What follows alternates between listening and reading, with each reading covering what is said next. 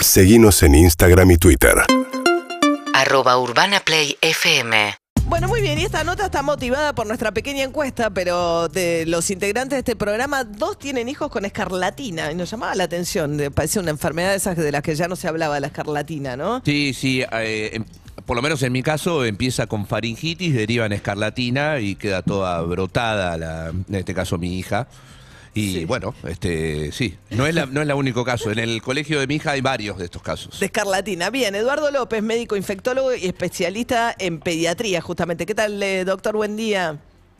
¿Cómo, ¿Cómo le va, María? ¿Qué dice usted tanto tiempo? Tanto tiempo, esta vez no vamos a hablar de COVID, no por lo menos de arranque. Exactamente. Eh, doctor, ¿qué es la escarlatina? Yo, em, yo tengo hijas de 18 y 20 y no pasaron por escarlatina, ¿no? no, no, no, que yo digo, no, no recuerdo escarlatina en la otra generación.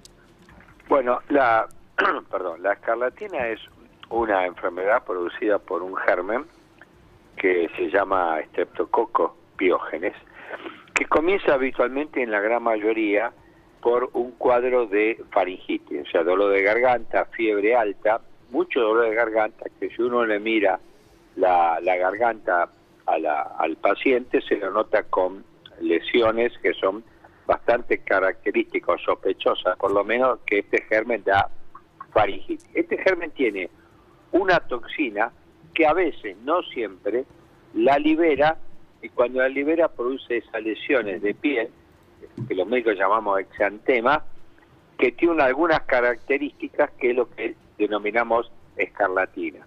A veces la escarlatina eh, se produce con eh, lesiones también de piel, porque a veces el estreptococo piógenes puede dar lesiones de piel, aunque poco frecuente. Ahora, no todas las anginas que eh, se producen por el estreptococo van a producir escarlatina. Ah. Está bien, la escarlatina es un cuadro que tiene que agregar la aparición de las lesiones de piel, que si usted las toca, digamos, son ásperas, como si usted pasara la mano suavemente por un rallador, ¿no?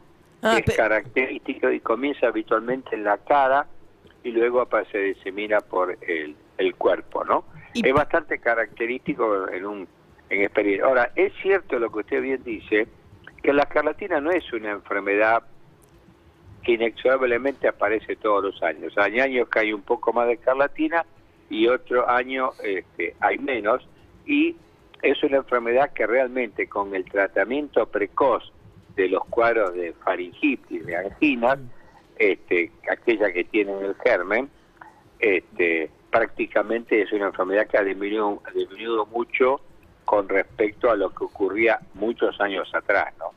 Ahora, ¿pica como el sarampión?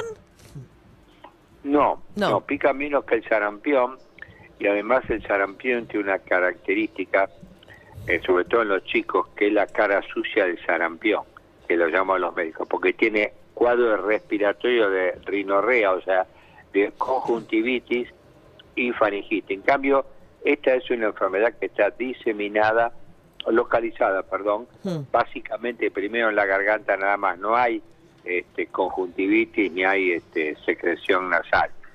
Generalmente para Sí. escarlatina aparece al tercer o cuarto día de comenzar la angina. Bien, ¿y está, veces- está teniendo mucha consulta de escarlatina, doctor? Eh, me estuve revisando ayer porque fue una buena pregunta de su producción, que de paso la felicito porque fueron bastante.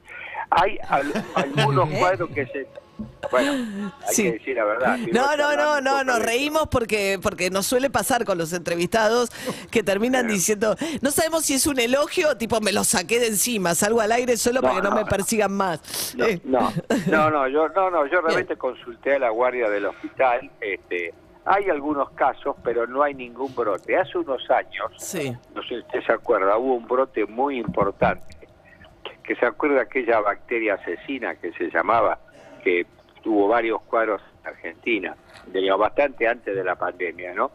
Este, pero este año todavía por ahora no. Pero recordemos que la escarlatina comienza habitualmente en el invierno y tiene un aumento importante este, durante el comienzo de la primavera y primavera, ¿no? Así que hay que estar atento Bien. a estos cuadros porque cuando aparecen, generalmente no son chicos pequeños, son chicos de edad escolar habitualmente, ¿eh? Claro. Son chicos de edad escolar los que se enferman, a partir de los ¿Y, cuatro y se años contagia por superficie? ¿Cómo se contagian los chicos entre No, ellos? se contagia por vía aérea con cierto contacto estrecho. Por eso es común que en un aula pueda aparecer uno o dos chicos, ¿no? Ajá. Diríamos, es el- y, y, el- y esto es este contacto estrecho por vía respiratoria es como eh, se contagia. Pero tiene un muchísimo menos riesgo de contagio que el COVID o que el sarampión, para darle, darle dos ejemplos, ¿no? Hay- un detalle, doctor, que ah, por lo menos Ah. nos dijeron a nosotros, que es que eh, existe la variante de faringitis con vómitos, que es lo que